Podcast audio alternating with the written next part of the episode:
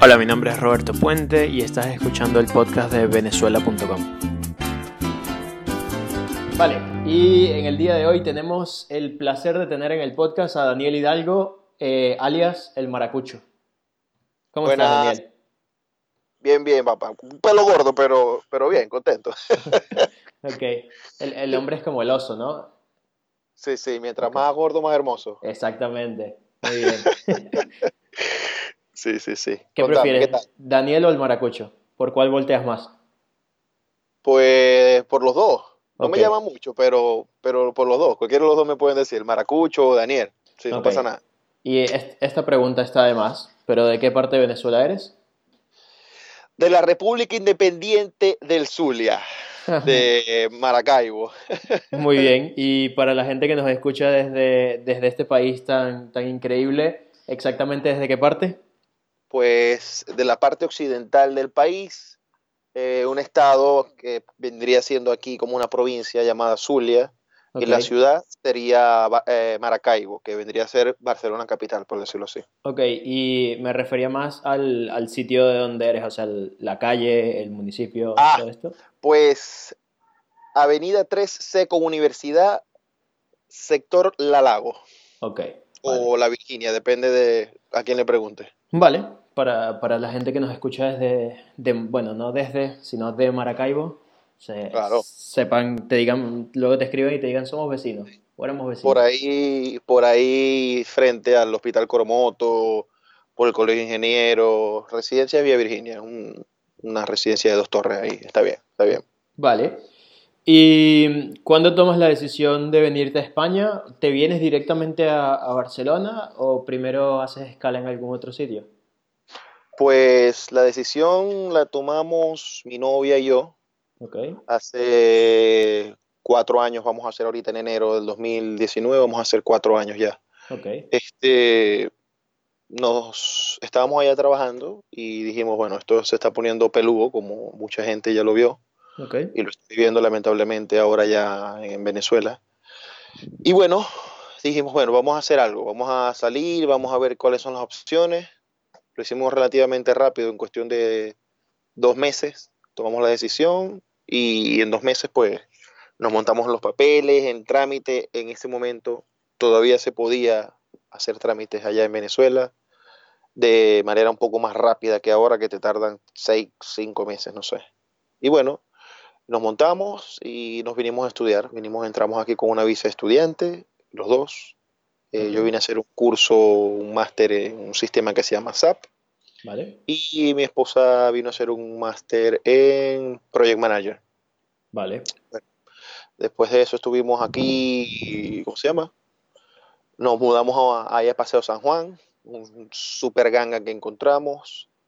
Y bueno, como todo comienzo difícil, empezamos sin luz, sin agua, sin gas, en los meses de febrero. Tuvimos un mes sin luz, sin agua y sin gas. O sea, fue bastante... no teníamos, no teníamos, ¿cómo se llama? Muebles ni nada. Llegamos, eh, nosotros llegamos el- en enero y este, nos quedamos aquí un primo. Primo se llama Luis Miguel, shout out to Luismi. Eh, nos recibió ahí un mes. Luego de un mes, eh, él nos dijo pues ya que tenían que salir del piso, teníamos que salir del piso y nos mudamos a este piso nosotros dos. Y bueno, estuvimos ahí pasándolas un poco apretados, pero todo comienzo es difícil. No Claro. todo, pero bueno. Este, y si fuese fácil, yo siempre digo, si fuese el más fácil, todo el mundo lo hiciera, tío. O sea, vinimos, estamos pichón, teníamos dos trabajos, estudiábamos los dos, nos veíamos los domingos para hacer la lavandería, hacer la y, y ya compartir un poquito. Pero bueno, de todo se aprende y para adelante, compadre. El que esté en esa situación, de verdad, este es un país que te abre las puertas para, para que puedas lograr. O sea, el, el tamaño de tus logros va a ser consecuente o va a ser eh, del mismo tamaño que vayan a ser tus, tus esfuerzos y, tu, y tus sacrificios. claro. Este es un país que te, que te permite, si vienes a echarle pichón, para ponerlo de la manera más, más educada posible, este, este país te permite echar para adelante, echar para adelante, alquilar tu pisito, vivir con tu pareja, entre los dos obviamente es un pelo más fácil. y bueno, hacer una vida, amigos, muchos venezolanos que están aquí son buenas personas, como todo, hay gente que viene a echar varilla, viene a echar vaina, pero bueno, la mayoría de los que estamos aquí somos personas civilizadas, que tratamos de tirar una mano al que sea, este, bueno, y bueno, poco a poco se va creando un, grupo de amistad y, y, una camaradería que sí, de verdad, vale la pena. Claro. Y cuando llegas que, que, me dices que se mudan a este piso, ¿estaban estudiando y estaban, tenían dos trabajos cada uno? ¿En qué estaban trabajando? Bueno, pues yo estaba, mm, como ya sabes, cuando vienes estudiante te dan un permiso eh, para, para trabajar eh, media jornada. Claro. ¿okay? Entonces el máster, como era este de SAP, yo trabajaba en una consultora de becario, que llaman acá de pasantías, trabajaba 5 o 6 horas, dependiendo de lo que me necesitaban, durante lunes a viernes. ¿okay? Ok. Yo tenía clases lunes, miércoles, viernes y sábado todo el día. Ok. O sea, los lunes eran los lunes de lunes a viernes era desde las 6, desde las 7 hasta las 10 de la noche. ¿Ok? Ok. Lunes, miércoles y viernes. Y los sábados era de las 9 de la mañana hasta las 3 de la tarde. Ok. Eh, los días que estaba libre, eh, le daba clases a un, a un señor de clases de inglés. Yo viví un tiempo en Estados Unidos y bueno, hablo un poco mejor el inglés que hablan aquí en España, que en verdad este, me ha servido, pues. Claro. Ok. Vale. Y eh, luego de que terminas el máster, que buscas un trabajo en lo tuyo, empiezas un poquito a conseguir, eh, empiezan a comprar muebles para la casa, ¿no? Porque Sí, en sí, febrero bueno, ya después. todo esto, me imagino que no fue fácil estar allí con la casa sin nada. No, no, nosotros ve, eh, en realidad el piso nos lo dieron con un mes de carencia. ¿Por qué? Porque no tenía ni bombillos, chamo. Ok. O sea, claro. eh, tenía ni siquiera las lámparas, tenía el cable pelado. O sea, yo agarré, fui a la, a la ferretería, compré, compré los zócates este, y se los pegué. Este, salimos a la calle, eh, eso es una de las cosas buenas que tiene aquí Barcelona, que en la calle consigues cosas que puedes utilizar. Claro. Que si sillas, mesitas, este, claro, hay cosas que no, muebles, eh, por ejemplo, col- colchones y estas cosas igual no se pueden tomar. Claro. Pero, pero nosotros amueblamos la casa y con unos amigos también que nos dieron unas estufas, estas de butano, que de hecho ahorita acabo de comprar una bombona porque está haciendo un frío ahorita en Barcelona que bueno pues. Sí. Y aquí todo Y, abrigado. y bueno, poquito a poco este, fuimos reuniendo ese primer año, ahí vivimos en San Juan, Paseo San Juan vivimos tres años. El primer año estuvimos con cosas prestadas, pues, reuniendo, que si recogiendo por aquí, metiéndonos por allá, un amigo nos dio esto, otro nos prestó esto. Y ya después al año, como yo estaba trabajando de becario, entonces en el banco vieron mis movimientos, vieron que estaba cotizando, y vieron todo, entonces me dijeron, bueno, te vamos a dar un préstamo pequeño, pues. Y con ese préstamo mm, monté un IKEA aquí en mi casa, básicamente. Ok. Como todos. Sí. Como la mitad de España. Sí, sí, porque ajá, lo armamos nosotros mismos, una camita ahí, porque el primer mes, cuando nos mudamos solos, dormíamos en un colchón sin somier, sin box, lo que llaman allá en Venezuela. Este, dormíamos en el piso en enero. Y luego entonces vino eh, verano, claro, primavera, verano, Claro. y en verano nos compramos un ventilador loco que costó, creo que costó 6 euros. No, no sé Ok. y pegó un calor en ese, en ese verano, chamo. Yo me sentía en Maracaibo, pero en las pulgas. Ok. Era tan pequeñito el, el ventilador que mi esposa y yo nos rotábamos en medio de la noche, loco. O sea, hacíamos, verga, ya va, dame un chance, Gaby. Déjame rotarme yo. Bueno, ahora me toca a mí, marico. Y dormíamos así durante la noche, weón. Pero bueno, bien, bien. O sea, todas estas vainas, de verdad, el que esté escuchando, loco, todas estas cosas se superan. Claro. Y, y esto lo único que hace es unirte más como pareja, de verdad. O sea, Sí, eso te iba a decir. Eh, Ustedes llegaron, llegaron como novios, ahora son, se casaron, que por cierto, felicitaciones, ya te felicité en su momento, pero aquí más públicamente. Sí, y, sí, sí. y ahora tienen un hijo, ¿no? ahora tenemos al Xavi, que acaba de llegar hace dos meses. Al Xavi, catalán y maracucho. Sí, sí, sí. Xavier Hidalgo Vargas. Ok, muy bien. sí, sí. De hecho, esta, él fue una de las razones por las que empezamos esto, lo del maracucho, ¿sabes? Sí, que, que ahora hablaremos de eso, ¿no? Este, bueno, vamos, vamos, ya que lo mencionas, vamos a empezar con esto, ¿no? Que eh, has empezado un negocio que todo el mundo que, que, conozco te está haciendo pedidos, ¿no? Que es el Maracucho Barcelona. Sí, sí, sí, sí. Empezamos ahora con la llegada de Xavi. Eh, aprovechamos que, bueno, mm, a mi esposa le dan cuatro o cinco meses de baja, ¿sabes? Esta baja de maternal. Claro. Y que, bueno, mi madre está acá también. Ok. okay. Este, yo dije, bueno, la oportunidad es ahora. Ahora que mi esposa está libre, mi madre está acá, la senté y cuando llegó le dije, mija, ¿qué vas a hacer? O sea, Venezuela no podemos seguir, o sea, no podéis seguir allá. Seguir allá es estar vos mal y estar yo cabezón. Claro. O sea, vamos a echarle pichón, es duro. Y me dijo, papi, o sea, ¿cuándo arrancamos? Si queréis, arrancamos ya. Mi madre es una mujer que es echada para adelante como el 99% de las venezolanas. Claro. Bueno, y si, y, te, crió, bueno, si te crió a ti, eh, empezó un yeah. negocio no es tanto reto, yeah. ¿no? Sí, sí, sí, sí. sí, sí.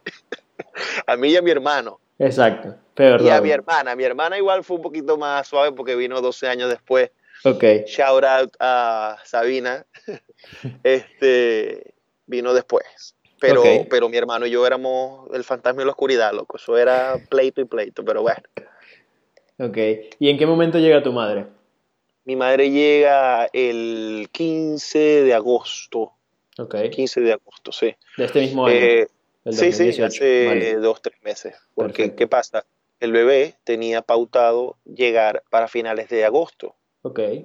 Entonces nosotros, bueno, 20 mediados, te acoplas, tal, todo, y, y, le dije, bueno, nos sentamos a hablar a ver cómo es todo. Pero claro. no, en cuanto, en cuanto, le hice la propuesta, me dijo, vamos a echarle bola, vamos, vamos para adelante.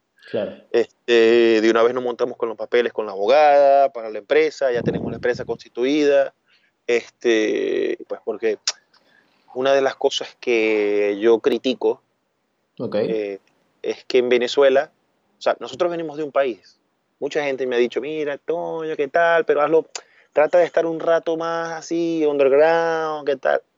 Yo sí, sí, pero venimos de un país donde las reglas no se cumplen. Claro. Y esa es una de las razones del por qué el país está así. Claro. ¿Entiendes? Todo el mundo me está diciendo, concho, pero ¿por qué vas a gastar tanto dinero? Quédate un rato más así callado por underground. Y yo no, o sea, a ver, voy a, voy a hacerlo hasta que pueda hacerlo. ¿Por, y... qué voy a hacer, ¿Por qué voy a traer el mismo rancho que tengo allá? O sea, claro. no, no. Claro. Pues felicitarte porque muy, muy poca gente piensa, o bueno, mucha gente piensa así, pero siempre piensan que, bueno, hasta que no funcione el negocio o... Sí, o bueno, sí, vamos a ver, vamos a ver qué tal va y, y, luego piensan que, claro, que van a hacer más dinero si, porque montar una empresa, darte de alta como autónomo en España, empezar a sacar todos los permisos, cuesta dinero. O sea, no bastante, es algo que todo el mundo pueda hacer, claro. Bastante dinero cuesta. Sí, bastante. sí. Y claro, yo entiendo que a lo mejor nosotros, yo te digo, nosotros no, son, no tenemos pasta ni nada de esto como dicen acá. Claro. Pero, coño, con un poquito de sacrificio, iría buscando aquí, buscando allá, un amigo que invirtió, ¿sabes? O sea, podemos, podemos hacer las cosas bien, loco, porque venimos de un país que si tú quieres montar un negocio en Maracaibo, lo que tenés que hacer es montar una mesa en la calle. Claro. Y, y, llega un vigilante, entonces tú agarras y le pagas al vigilante. Y llega el otro, y entonces, ¿me entiendes? Ese tipo de cosas, verga, loco, tenemos que cambiar la mentalidad. Hasta que no cambiemos la mentalidad, hasta que no cambies tú o yo, no va a cambiar los demás, marico. Es lo claro. que yo pienso. Igual estoy jodido y, y, vivo en un mundo de fantasías, marico, pero bueno. bueno en, en, ese caso seríamos dos que estamos jodidos. Así que no, no estaría solo. Entonces. Eh, cuéntanos un poquito de qué es el negocio, porque hasta ahora yo lo sé, pero la gente que nos escucha no, no tiene mucha idea. Ya, pues bueno, nosotros venimos a impregnar a Barcelona de la comida maracucha, papá. Okay. A ver, ya aquí en Barcelona hay varios, hay varios compañeros, varios compatriotas ya que, que están vendiendo pequeños, que están vendiendo empanadas, eh, no sé si alguno por ahí venderá pastelitos. Pero bueno, yo llegué y dije y vi que ninguno de estos carajos vendía mandoca. Ok. Tú eres, tú eres maracucho, ¿no, Roberto? No, no, yo soy de Caracas, ni cerca de... ¿Cómo que no? Pero, o, es tu hermano. No, ninguno de los dos. Ah, porque por ahí vi en una publicación que querían compartir eh, unas mandocas con, con, el maracucho favorito. Creo que lo puso tu mujer o tu esposa, no sé. Y te etiquetó a ti o a tu hermano, no sé. Bueno, lo, y yo lo veré. Viendo, Eso es lo que no hace por las mandocas, ¿sabes? Ya. y yo, pues viendo que aquí la, el tema de la comida venezolana se mueve, porque el venezolano tiene muy buen gusto en la comida, pues dije, compadre, aquí fue. Comida, delivery, mientras montamos lo del localcito, un restaurancito, algo que la gente pueda llegar, comer y, salir. Y bueno, perdón, eso fue lo que empezamos a hacer. Ok. Eh, es, vendemos pasteles, que son, me lo dijo una amiga colombiana, bolitas de carne y de pollo y de papa con queso eh, carne molida. Este, las empanadas tienen carne mechada, eh, pollo y papa con queso. Okay. Ahora, los pequeños, ahora solamente tenemos la presentación de, de queso, pero por ahí estamos buscando otras cosas nuevas para, para no ser una mímica del resto de las empresas que hay acá, ¿sabes? claro. Ser algo distinto, que a lo mejor pudiéramos venderlo también, pero que nuestro fuerte no sea lo mismo que los demás, ¿sabes? No queremos ser uno más que, a ver, te comento, de verdad, aquí la gente está encantada con los pequeños. La gente del rincón de la abuela los, los hace muy bien, donde siempre los hace muy bien, el chamo, Trinidad lo hace súper bien, o sea, yo cuando me metí en esto, mucha gente me dijo, verga, loco, ten cuidado porque esta gente se saca los ojos por los pequeños y por la... Yo no vengo con esa mentalidad. De hecho, uno de mis primeros posts en el Instagram fue nombrando a todas esas empresas que me acordé, tucachapa.com, la cachapera, porque es que no creo, o sea, a ver, yo creo en la competencia sana, ¿sabes? Esta mierda de, estás echando cuchillo y de estás, no, que esto no, eh, eh, compadre, yo, o sea, por eso es que el país está, tú, es lo que dice todo el mundo, mira, los asiáticos, entre asiáticos no se meten la mano, los, los, gente de, los musulmanes, los árabes, se meten la mano, se meten a trabajar. o sea, todas las razas, en cualquier lugar del mundo, los italianos, los portugueses, los españoles, en donde estén, si ven a un compatriota, le meten la mano, chamo. Claro. No es posible que los venezolanos tengamos la mentalidad de decir, no, bueno, este coño está subiendo, le voy a echar un coñazo, le voy a tirar una púa, le voy a tirar... ¿Me entiendes? Claro. Entonces, yo entro ahorita, estuve entrando al mundo de la comida y del delivery de una manera muy humilde, loco. ¿Por qué? Porque no me sirve, no me sirve de estarme enemistando ni estar buscando pleito con nadie, porque el sol sale para todo el mundo, ¿sabes? claro. Hay, hay trabajo y hay, y hay público para vender y revender. Sí, hay suficiente mercado para que todos actualmente estén, estén tranquilamente trabajando.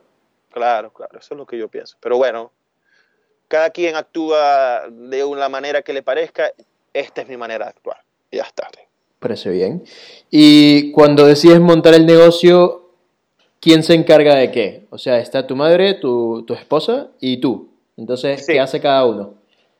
Pues mi madre es la master chef. Ok. Ella es la que se encarga del guiso, eh, de alguno de los guisos y de la preparación de los pequeños y de la preparación de, algunas de las cosas que, estamos haciendo. Y mi esposa también, mi esposa se encarga de algunos de los guisos y también de preparación. Este, y mi esposa también, bueno, es que en verdad ellas dos hacen de todo, porque hace, preparan los combos, preparan las cajas, preparan los pedidos. Y yo este, soy el que lleva las redes y hace los delivery. Ok, entonces todas las felicitaciones que yo veo siempre por Facebook, Instagram y que están pasando de lo bueno que está la comida son felicitaciones para tu mujer y para tu madre. Eso es correcto, las felicitaciones eh, en cualquier momento voy a etiquetarlas para que le lleguen a ellas entonces las, las felicitaciones directamente. Claro. Pero a mí también tenés que tirarme una florecita porque yo soy el que veo la moto, lloviendo y toda vaina. Claro. a ver, a mí tírame la flor porque te llegan caliente. Ok, muy bien. ¿Por qué? Porque en verdad, loco, mamá y mi esposa cocinan. Bueno, pues por eso es que estoy como una pelota, pero bueno. pero feliz. Este, Sí, sí, contento, loco, de verdad. Y bueno, eh, para todos los que están escuchando, qué más felicidad que tener a tu madre aquí contigo en tu casa, viviendo, o sea, disfrutando y emprendiendo, ¿me entendés? O sea, echándole bola y, tratando de, buscar un futuro más presente, futuro no, un presente más tranquilo que vivir en Venezuela, marico, llevando, llevando vaina, no sé, chamo, de verdad, ahorita de hecho, bueno, ya después lo hablaremos, pero tengo una idea ahorita en noviembre que el que pueda, loco, si puede difundirlo. Muchas ayudas de las que van, van a Valencia, van a Caracas, van a, a, lugares más céntricos del país. Claro. Yo ahorita quiero, eh, eres, tenés la primicia tú. Vale. Ahorita en noviembre, todo el mes de noviembre, todas las ventas que se hagan, un euro, un euro y medio, vamos a sacar bien los números, va a ser destinado a una fundación allá en Maracaibo, o sea, allá en el Zulia. Vale, me parece muy no bien. Sé, no sé si es en, Maracaibo, no sé si, claro, todo va a depender de cuánta cantidad de dinero tengamos. Claro. Recaudemos, ¿me entiendes? Pero lo que queremos hacer es tratar de que la gente allá en Venezuela se le olvide por menos un día, marico, que, que la situación que está, o a lo mejor no que se le olvide, porque no lo van a olvidar, pero que tengan ese día que se les pueda dar una comida, eh, utensilios del, de los útiles escolares, no sé, loco. Claro, que, puedan, que puedan pasar un buen rato.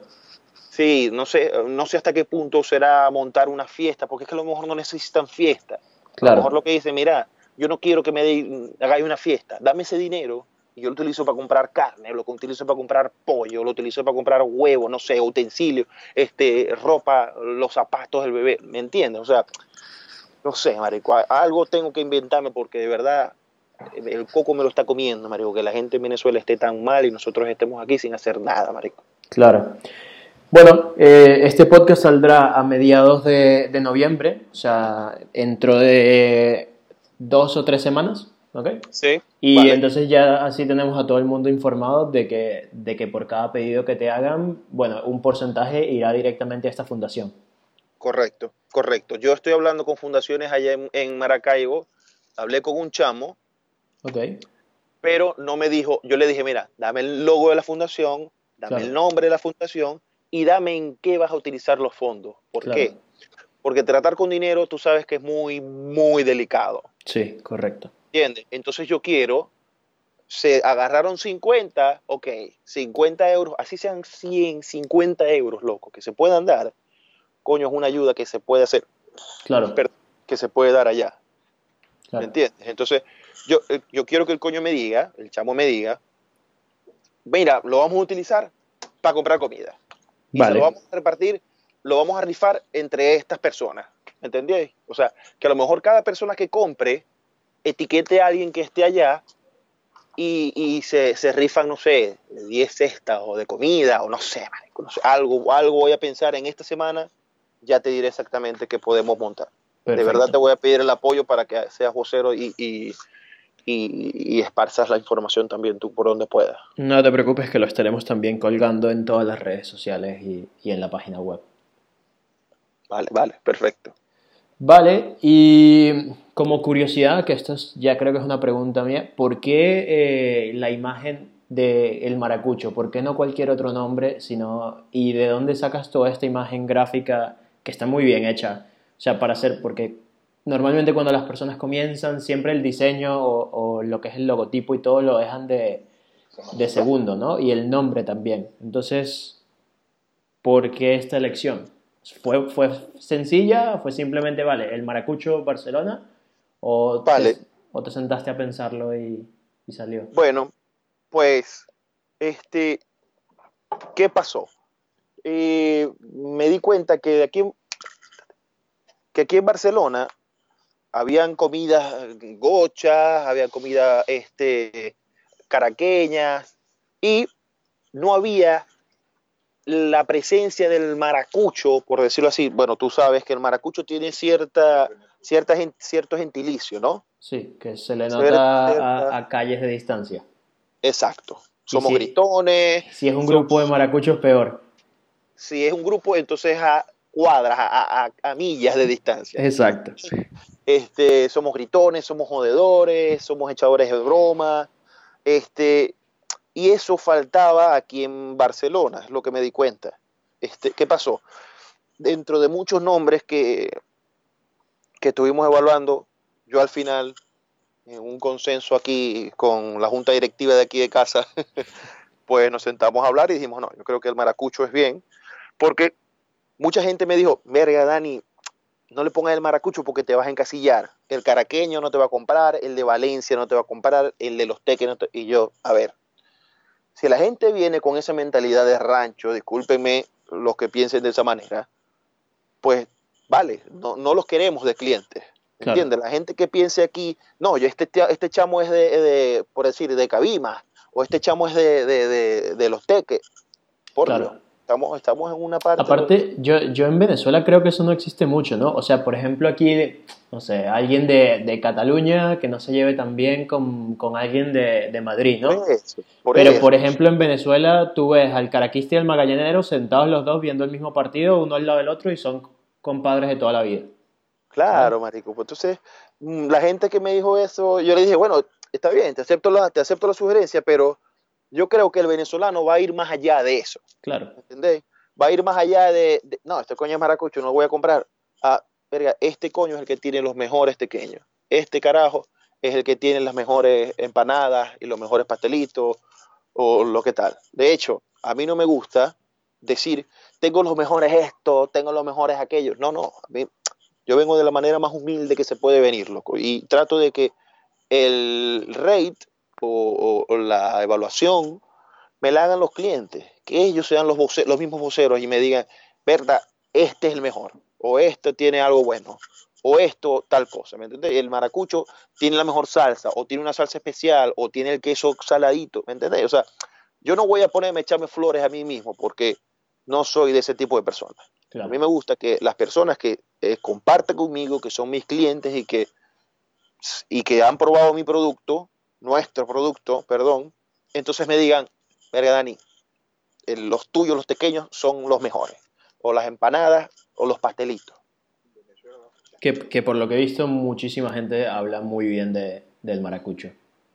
Sí, sí, y vos sabés que, sí, es que en Venezuela, a ver, ya de por sí en Venezuela los maracuchos, allá en Maracaibo la comida de maracucha tiene un sabor bien especial, ¿entendés? Muchas cosas son fritas, muchas cosas son estrambóticas, grandotas, mollejúas, ¿me entiendes? O sea, eso es lo que estamos tratando de traer aquí, un pedacito de allá de Maracaibo, de la tierra solamada, como ya muchos lo deben saber, aquí a Barcelona, porque, y lo hacemos de la mejor manera, de verdad lo hacemos con mucho cariño, y bueno, estamos tratando de emprender y que, y que la cosa eche para adelante, ¿entendés? Muy bien, pues vamos a seguir un poquito con, con el guion de las preguntas. Entonces, eh, Cuéntame, ¿cuál fue el mayor reto que, emprendiste cuando llegaste aquí a Barcelona? El mayor reto cuando llegué aquí a Barcelona. Sí. Pues referente a que, porque de hecho el idioma nunca me encontré con gente así. Hay mucha gente que me dice, no, porque es que a lo mejor allá en Barcelona la gente, los catalanes son muy amargos, ¿qué tal? Yo te digo, a lo mejor es que yo he tenido suerte, ¿eh? pero la gente de aquí me ha recibido de una manera, loco, súper, súper bien. O sea, amigos catalanes me han invitado a su casa, ellos han venido aquí a la casa a hacer barbacoa, parrilla, pues lo que llamamos allá, y súper, súper bien, de verdad, de verdad. A mí, a mí tampoco, yo creo que nunca he tenido una barrera con, con ningún catalán, siempre todos han sido súper amables. A lo mejor, este, algo difícil, sí. pues tú sabes que yo tengo un hijo, un hijo mayor, que tiene, tiene 12 años ahora Dani Alejandro. Y bueno, el estar tan lejos de él, ¿sabes? Porque por lo menos estando en Venezuela, agarraba un avión y lo iba a ver el fin de semana, o los puentes, o algo así. Claro. Y ya estando aquí, ya, ya no lo puedo ver tan seguido, ¿no? Pero, pero bueno, sin embargo, ya le compré el boleto ahora para diciembre, va a pasar Navidad aquí conmigo y con su hermanito y con, su, con, con Gaby. Ok. Y bueno, y con su abuela y todo. Que lo conocí, jugamos fútbol. Yo, yo lo conocí Ah, jugando bueno. fútbol. Sí, Pues sí. ese día, ese día te acuerdas que le compré ahorita el boleto, viene, va, va a pasar aquí 24-31 Muy y bien. bueno, eh, ya es la segunda vez que viene, pero bueno, eso, eso es lo que en verdad ha sido más fuerte, pues estar lejos de la familia, ver que pasaban fotos y los domingos allá en casa de mi tía Elena, que la adoro, la extraño, bueno, pues Claro. y, y bueno, pero nada, loco, o sea, eso se va superando, eso se va adaptando uno. Y bueno, creas memorias aquí, pues, es lo que Sí. te toca. Y, y al final que aquí también tienes una posibilidad mucho más grande de, de echarle una mano que, que estando allá, ¿no? Eso es otra cosa también, marico. Eso es otra cosa que haciendo aquí. Este, le hemos ayudado de alguna manera, enviándole tal. A una chica, a una señora que trabajaba con nosotros también la hemos ayudado. A ver, se puede hacer lo que se puede hacer, uno lo trata de hacerlo, porque uno tiene que ser así. O sea, si, si tú estás, no, es- no tienes que estar muy bien para, coño, enviarle 30 euros a una persona que está allá en Venezuela que a lo mejor lo necesita para hacer lo que sea, loco. Bueno, yo no sé, yo no sé, no sé. Claro. Y cuando llegaste, ¿cometiste algún error que ahora le aconsejas a las personas que no hagan? Cuando llegué cometí, qué error. ¿O alguno? Dale. Que tú digas, coño, esto debería decírselo a este para que no meta la pata igual que yo, o... Bueno, este, lo primero que tiene que hacer es comprarse la tarjeta de- del TMS. Sí, del metro Mucha de Barcelona. gente, sí, del metro aquí de Barcelona, que, te- que es, eh, cuesta 50 euros. Claro. Y. A men- ¿cómo se bueno, a menos que seas menor de, de 25, menor de 24 años. Igual Ah. o menor que 24 años que puedes comprar el, el Teyoba, que son 3 meses y cuesta 100 euros. Si no, la tarjeta del mes, que cuesta 50 euros y te dura un mes. ¿no? Correcto, Porque correcto, sí, correcto. sí me ha pasado que muchos amigos vienen y compran el, el T10, que son 10 viajes, Sí. y bueno, 10 viajes te los gastas en nada, en 2 o 3 días. Y sobre todo el primer mes que, que el que llega, llega es pateando la calle, ¿sabes? Claro, buscando Viniendo trabajo. para allá, viniendo para acá, voy para allá. Me dijeron de aquí, me dijeron de allá, voy a soltar currículo aquí, voy a soltar currículo allá. Loco, o sea, eh, mucha gente que ya está buscando trabajo ya lo sabe, pero esas personas que van llegando, el buscar trabajo es un trabajo aquí en Barcelona. Claro, O sea, tienes que levantarte a las 9, 10, o sea, busca, pulir tu currículo lo más detallado que puedas, o sea, eso es un tip que tengo para la gente. El, el currículo tiene que llamar la atención del Claro. reclutador. De una manera, imagina que el reclutador tiene 10, 5 segundos para ver tu currículo de los mil que le llegan. Le llegan mil currículos claro. tiene 10 máximo 5 a 10 segundos para ver tu currículo, para buscar claves, palabras claves que él está buscando para ese puesto. Esas palabras tú las tienes que resaltar, poner en negrita, lo que puedas hacer para resaltarlas en tu currículo, para que ese seleccionador agarre y diga, bueno, este lo voy a leer más adelante, este lo voy a sacar del lote de 1000 y lo voy a meter en el lote de 100 o de 500 o de 200, ¿me explico? Sí, correcto. Pero entonces la, una cosa que hice fue que pasé los primeros dos, tres meses comprándote 10, tío. Primer, el primer dos meses. Ok, qué mierda. Ok, Comprando- Sí, sí, porque es que, claro, decía, no, que estoy corto, que estoy... ta-". A la final son 10 euros, así que pagaba 40 euros, ¿no? Pagaba claro. 40 euros en vez, de, en vez de los 50. Pero caminé, Claro, claro, a mí me pasó, o sea, yo me acuerdo que una vez compré un T10 para probar y era ir Mm. contando cada viaje que hacía, ¿sabes? Para decir, vale, Claro. camino ahora para no comprar el Claro. T-mes sí, y entonces ese error, que el tiempo que te ahorras realmente invirtiendo 10 euros más es tiempo que podrías estar entregando currículum. Sí, es, es, efectivamente es eso. Eh, otra recomendación que les puedo dar, ya una vez que tengan su trabajo, ya una vez que tengan lo que puedan, dentro de lo que, sus posibilidades, loco, comprarse una motico. Ok. Esto ya es el siguiente paso, ¿no? A lo mejor vas a tardar un año en hacerlo, un año y medio. Yo te digo, me la compré hace a principio de este año. Me tardé tres años para hacerlo. Ok. Pero por, por terco. Porque mucha gente me decía, loco, cómprate la moto, te va a cambiar la vida. Cómprate la moto, te va a cambiar la vida. Pero ¿por qué yo no lo hacía? Por terco. Me la compré, chamo, y es un ahorrador de tiempo, pero, a ver, que en gasolina vas a gastar 50 euros también, ponle. Claro. ¿Entiendes? Bueno, porque yo tengo una motico a lo mejor no, está, no es la mejor, una motico ya de segunda mano, tiene 20 mil kilómetros y tal, pero el tiempo que te ahorras en ir de un punto A a un punto B te da una calidad de vida, pero un 60% más que ir en metro.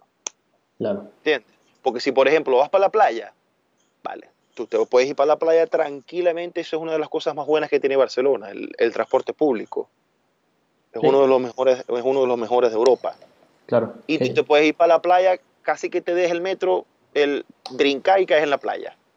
Sí, tal cual. Pero, pero entonces el ir con, con el paraguas, con la mantica, con el bolso, con la vaina, ahora con el bebé. Bueno, ahora con el bebé tendría que alquilar un coche. Claro. Pero, pero si es una pareja o un chamo solo o una chama sola, compadre, la mejor inversión que vas a hacer para mejorar tu calidad de vida va a ser una moto, compadre. O sea, de verdad. Una moto en Barcelona. ¿Algún tipo de moto o cualquier tipo de pues, Yo al principio vine con la mentalidad de comprarme una, una Race, una Ninja Kawasaki X4662, una vaina así. De motor 1200. Sí. Ok. Pero al llegar me dijeron, compadre, primero usted no puede porque necesita dos años con tal licencia para poder entonces optar a la siguiente. Claro. Que me parece excelente excelente. Así, no, así vaya yo en mi motico 125 ahorita, tiene que ser así. ¿Por qué? Porque por eso es que pasan las cosas que pasan. Claro, porque no, no, es lo mismo manejar una moto 125 que una 1200. Claro, yo estoy seguro que si yo me hubiese comprado una moto 1200, me hubiesen tenido que quitar con una espátula de, la, pared, de la pared. ¿Me entendéis? Porque uno no tiene la, de hecho, con esta moto 125, que es una Burman, una Suzuki Burman, yo le meto y, brinco, o sea, tiene fuerza la moto, o sea, tienes que acostumbrarte a llevar la moto, a ver cómo son las calles de aquí de Barcelona.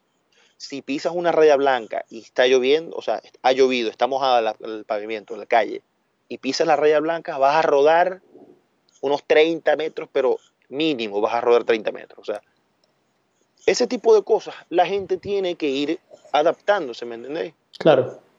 Sí, sí. No, es lo, mismo manejar tampoco en Venezuela, manejar aquí. claro, las calles son mucho más pequeñas, la gente maneja distinto. Sí, sí. Una de las cosas que cuando llegué al principio es que cuando vas en la calle hay una flecha que es un triángulo que apunta hacia ti. Y yo dije, a la verga, me estoy tragando la flecha. ¿Dónde, está, ¿Dónde está el ¿Dónde está la vaina, la señal? No, es que eso es que tienes que frenar ahí y ceder el paso. Ese tipo de cosas uno tiene que ir llegando y adaptándose, loco. O sea, claro. poco a poco uno se va adaptando y, Barcelona de verdad, yo no sé tú, Roberto, pero yo estoy enamorado de Barcelona, enamorado. O sea, todo, desde la gente, desde la forma, desde la vibra que, se, que hay en la ciudad. Bueno, no sé, tío. No sé. Está el equipo, ¿no? el equipo, Súper, súper equipo de Barcelona, campeón. no, pero bien, de verdad, de verdad. Súper bien, de verdad, Barcelona, me encanta. Está bien, muy bien. Me alegra, me alegra escuchar eso. Y, a ver, continuando acá con, mi lista de preguntas. Eh, ¿Cuál es tu visión a futuro? Ahora con, con tu negocio, con tu madre aquí y tu hijo. Pues mi visión ahora es montar el restaurante. ¿Así? ¿Ah, en, cuanto se pueda, este, montar el restaurante ya, una cosa un poquito más formal y bueno, seguir echándole pichón. Yo ahora tengo mi trabajo y mi esposa tiene el suyo. Claro.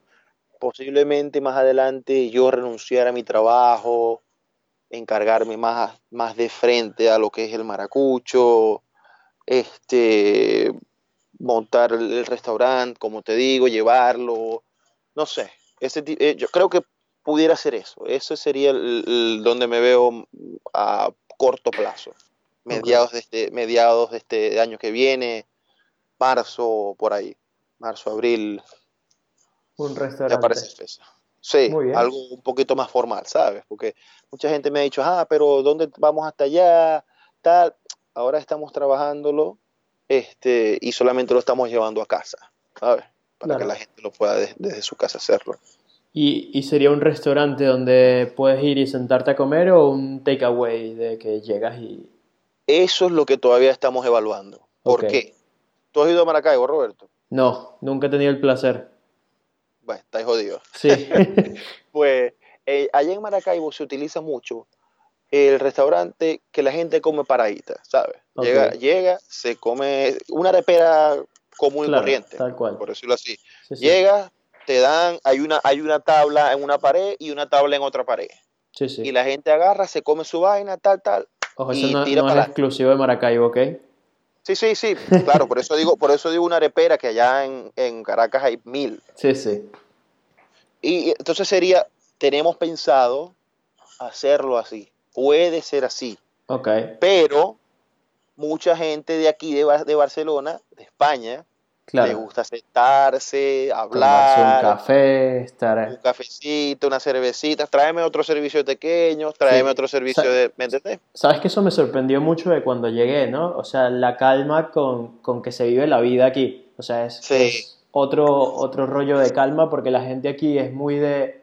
Salgo del trabajo, me siento en el bar, me pido una Coca-Cola, unas patatas bravas y paso ahí dos horas sentado pensando o hablando con el amigo mío que tengo una semana sin verlo. Que, también pueden estar solos. Puede que ellos solos se vayan y se sienten ahí, o la gente mayor que se va a los bares y se pide un café y horas ahí sentados sin hacer nada. O sea, sí, sí, sí, hablando, hablando. O sea, es que es eso, es que es eso, men. O sea, es lo, la diferencia que tenemos con América. Por ejemplo, en Estados Unidos tengo un amigo que se acaba de llegar, acaba de llegar de allá de, de Houston.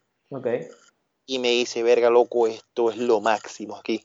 Claro. Me dice, a mí nunca se me va a quitar el montunismo aquí en, en Barcelona, marico. O sea, yo llego y la gente sale del trabajo, se, se sienta aquí en una placita, los viejitos, a tomarse un café, marico, a hablar un rato y yo. Es, otro, es que es otro ritmo lo que se vive aquí. Es un ritmo totalmente distinto a lo que se vive a lo mejor en el resto del mundo también, no solamente tiene que ser Estados Unidos. Claro porque en Venezuela también vamos a, vamos a millón. Sí, sí, en Venezuela eso es que nunca se me hubiese ocurrido, ¿sabes? Salir del trabajo y sentarme a tomarme un café yo solo en un sitio por, por horas. Sí, sí, sí. O sea, salir, llega, o sea, te sentás y un cafecito, ah, bueno, aquí a, a, las 10 de la mañana llegar de tu trabajo, te sentás, hacéis tu comida, tu desayuno, o sea, allá en Venezuela para empezar, a las 5, a las 6 de la mañana ya tenías que estar clavado en la calle o, alistándote para salir y en Caracas aún más. En Maracaibo es a las 6, pero en Caracas a las 4 de la mañana que ya tenías que estar despierto, 4 y media tenías que estar despierto para bañarte, para salir, para agarrar la cola. Bueno, antes. Claro, a menos que andes en moto. Ya, porque ahora la, gente me dice que es que ni siquiera colas hay ya en Caracas. ya no hay, ya no hay mucho. Pero bueno. Vale, vale, pues dejamos aquí registrado cuál es, cuál es tu visión a futuro y ya iremos a, la inauguración del restaurante. Como no, como no. Claro, papá, todos están invitados. A mí, a mí si es, si vamos a estar sentados o parados, me da igual mientras, mientras coma. Eh, esa es la actitud.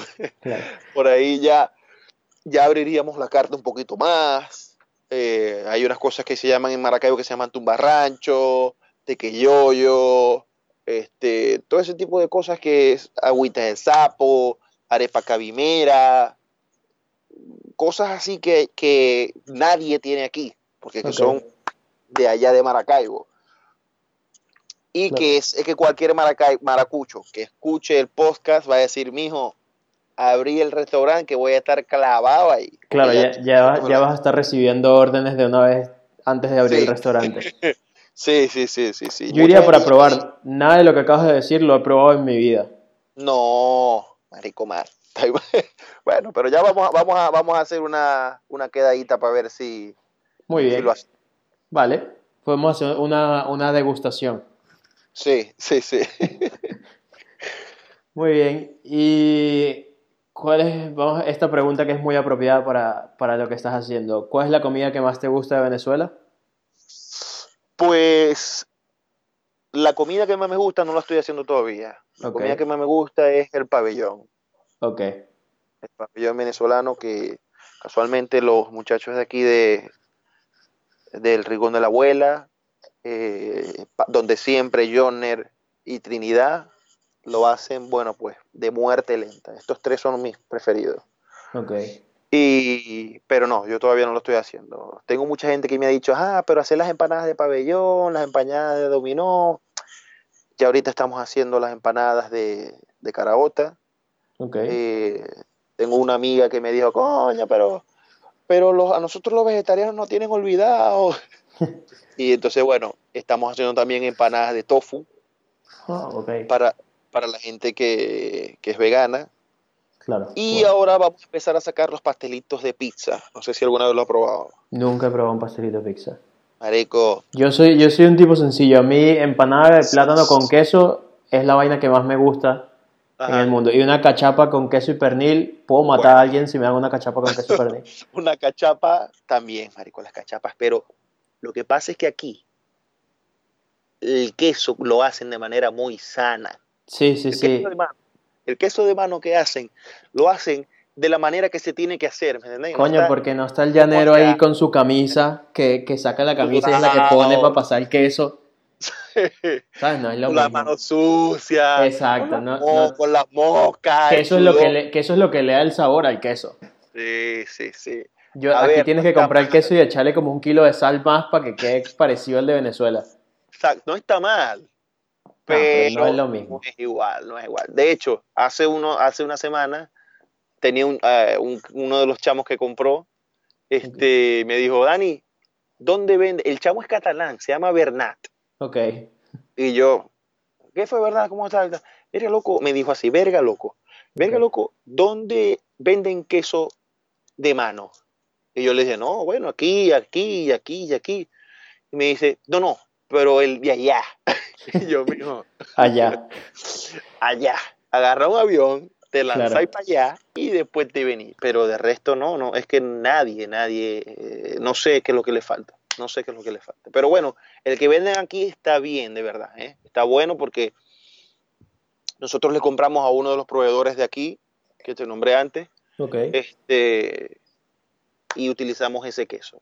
Claro. Pero, pero está bien, Y está es, bien. es lo más parecido que vas a conseguir. Yo, yo siempre le digo a mi madre cuando me pregunta, ¿qué te llevo, mijo? Yo le digo, queso. Queso de mano, queso telita, queso guayanés. Sí, marico, sí, de los sí. tres, tráeme. Que la Y- paren y en lo- el aeropuerto pensando que es co- cocaína. Te lo traen, verga. No, Sí. no, no, nunca, no, no me la ha traído, no me la ha traído. Yo tengo un amigo que tiene una empresa allá. Ok, Benelácteo. Voy a ver si, si le voy a decir que eso es otra cosa, pero bueno, más adelante podemos ir, ya que la empresa esté bien montada, podemos ir a lo mejor trayendo de allá para acá, no sé. claro. Bueno, es, es, es problemático por los, por los Por los permisos de salud y todo que tiene para entrar comida a un país, es complicado. Sí, sí, sí, sí. Pero bueno, vamos a ver. Vamos a ver. Vale, Dani, ¿y qué es lo que más extrañas de Venezuela? La comida, loco. ¿La comida? Comida, la comida. Mis amigos, bueno, obviamente mi hijo es lo primero, Claro, pero después de mi hijo, la comida. mm, mi familia, Ok, mis tías, mis primas no, porque ya todas están fuera del país. Somos 43 primos de 9 tíos. joder. Ok, o sea, Sí. tú tienes familia por todos lados. Ya puedes viajar Sí. casi cualquier país del mundo con, con un primo. Sí. Sí, sí, sí, mira, tengo primos en Chile, tengo en Argentina, tengo en Estados Unidos, tengo un sopotociento, en Londres tengo uno, tengo una en Málaga. No jodas, tengo, bueno, imagínate, somos 45. Muy en bien. Argentina una chama se va, mi prima otra se va para allá. Claro. Marico. sea, con que, con que una sola persona ya escuche, el- con que un solo primo escuche el podcast, ya son 40 primos que están escuchando aquí la entrevista. Si me pongo a nombrarlos a todos, te- No terminamos hoy. Hacemos un espacio después del crédito, después del final, y empiezas ahí. Quiero Dale. mandar un saludo a mi mamá, un saludo a mi primo. Ah, un saludo para mi mamá. No, no, no. Vale, ¿y qué es lo que más te gusta de Cataluña de, o, o de España? Pues lo que más me gusta es eso fue que tú lo que tú comentaste, la tranquilidad, chavo. La tranquilidad que se vive aquí eh, y las oportunidades que, que te brinda la ciudad. O sea, si tú tienes tu trabajito y le echas pichón, puedes vivir tranquilo, marico, tu comida, eh, el transporte súper, súper bueno. O sea, el estar aquí, el, vivir aquí y el, y el cómo va evolucionando tú mismo, ¿entiendes? Dentro de aquí de la ciudad es lo que me encanta. De verdad, Barcelona, todo Barcelona, loco, de verdad. La gente, no sé. Una vez iba en bicicleta, en, un- en el Bicing este, ¿sabes? El Sí, rojo, Ok, y había llovido. ok. Y yo voy en la bicicleta, shun, shun, shun, shun, shun, shun, shun, y iba distraído, iba tarde para el trabajo, y iba soplado, por ahí por Paseo San Juan, y crucé mal y me caí. Y rodé como, como 6 metros, rodé. Blum, blum, blum, me rapé. que aparte, para los que no te conocen, ¿cuánto mides? Tú mides un metro ochenta, ¿no? Algo así, o un sea... metro, un metro ochenta y ocho mido yo. Ok, la caída de Daniel no, no se nota si se cae. sí. sí, marico, rodé yo por un lado, la bicicleta por el otro lado, pla, pla, pla, pla. A lo que, que me, que me que, que caigo así, que ya dejo de rodar, Ok. Tenía como cuatro personas encima, loco. ¿Qué te pasó? ¿Estás bien? Ven acá, ¿qué tal? Sale una mujer por allá con un bebé con toallitas húmedas. Me, me lanzó como seis toallitas. Ra, ra, ra, aquí está, aquí está. Toma, toma, límpiate, límpiate. Y yo, ya va, ya va, déjeme pararme. déjeme pararme que estoy bien, ya va. Me pararon y tal. Está bien, está bien. Marico, toallitas húmedas. Tal, me limpié. Seguro, llamamos a alguien y tal. Y yo, no, no, tranquilo, tranquilo, que voy tarde para el trabajo, tranquilo. Me monté en la moto, en la moto no, en la bicicleta y pum, salió otra vez. O sea, eso, esa calidad de gente, yo no la había visto así tan espontánea en cualquier otro lugar, loco. Claro. Ese tipo de cosas no la había visto. Así que eh, estuve, viví, un, como te dije, viví un tiempo en Estados Unidos y me caí, carguero de veces allá. Y nadie te ayuda. Los gringos son... Y te llega uno ahí medio y, y- y sin tocarte. Allá te llegan sin tocarte. ¿Qué te pasó? ¿Estás bien? ¿Te puedo tocar? Eh, eh, tranquilo, llamamos a alguien. Te, te llegan porque eh, igual el americano es muy sociable también, pero no es lo mismo que aquí, marico. Claro. Coño, yo, me, yo rodé y los coños, ven acá. yo te paro. Yo, ya va, calmate. No, pero súper bien, de verdad. Me encanta, me encanta Barcelona, loco. Muy bien. Y bueno, esa era la última pregunta, Dani. Eh, Vale. Un placer haberte tenido en el podcast. Igual, igual, hermano. De verdad, Muchas- gracias por el apoyo y bueno, vamos para adelante, vamos para adelante. Vale, ¿algo más que te gustaría comentar o dejarle aquí a las personas? Bueno, compadre este, y comadre, lo que le quiero decir a todos es que no importa lo difícil que lo vean, en cualquier momento, en cualquier momento alguien te va a tender la mano, alguien te va a decir, si, tiene, si está en sus posibilidades, te va a ayudar. O sea, siempre vas a estar mal en algún momento de tu vida, pero eso lo único que te puede servir es como trampolín. Nosotros cuando llegamos estábamos no mal pasando hambre, porque gracias a Dios nunca pasamos hambre, pero estuvimos cortos pues de dinero, cortos de tal, pero todo eso va a surgir, vas a echar para adelante si estás dispuesto a sacrificar, por ejemplo, salir un viernes a una discoteca, salir un sábado. No, compadre, échele pichón que va llegando, échele pichón, póngase a trabajar y vas a ver que vas a surgir y que vas a vivir una vida tranquila, vas a tener una vida tranquila aquí contigo, tú, tu pareja, o sea, de verdad es una ciudad que te permite, te permite crecer como persona y como profesional, sobre todo como persona, loco. Muy bien. Muy bien, muchas gracias por esas palabras, Dani. Nada, nada, papá. Y por último, ¿dónde te pueden encontrar cualquier persona que quiera buscar y saber más sobre el maracucho? Bueno, pues puede ser, nos movemos básicamente o principalmente nos movemos por Instagram. Y eh, Facebook también estamos ayudándonos con la gente. Hay varios grupos venezolanos aquí en Barcelona. Vale. A veces trabajamos con uno, luego trabajamos con el otro. Y ahí para ir metiéndonos la mano unos con otros, ¿sabes? Porque somos todos venezolanos y todos tenemos que surgir de la misma manera. Es lo que yo pienso. Es lo que yo pienso. estás ahí con el Maracucho BCN, ¿no? El Maracucho BCN en Instagram y en Facebook estamos como Daniel Hidalgo, entre paréntesis, el Maracucho. Vale, vale, perfecto. Entonces lo dejamos todo en las notas del programa también y dejamos tu perfil que está en la página de venezuela.com. Venezolanos, Venezuela. Ah, sí, vale. Sí, sí, Dejamos ahí todo, todo anotado. Entonces, muchas gracias, Dani. Listo, dicho, nada. Sé que tienes que salir a repartir pedidos, así que muchas gracias por, por, tu tiempo y por tomarte todo este tiempo para hablar con nosotros. Nada, tranquilo, papá. Y el que necesite algo, lo que pueda, que me avise que si está, si está dentro de mi, oportunidad, dentro de mi, mi alcance, le tendemos una mano, hermano. No se preocupe. Venga, un abrazo. Dale, papá. Estamos hablando. Saludos, pues. Vale. Chao.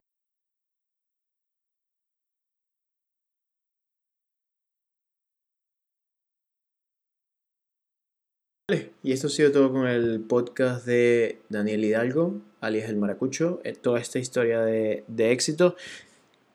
Ya la campaña de la que hablamos en este podcast de noviembre ya la he empezado, entonces por favor, por favor, dejo el podcast, el podcast, dejo la, el link de Instagram aquí abajo para que estés informado sobre la campaña y cómo puedes colaborar.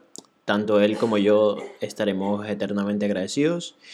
Y pues nada más, darte, decirte que muchas gracias por escuchar, muchas gracias por haber llegado hasta aquí y un fuerte abrazo para ti.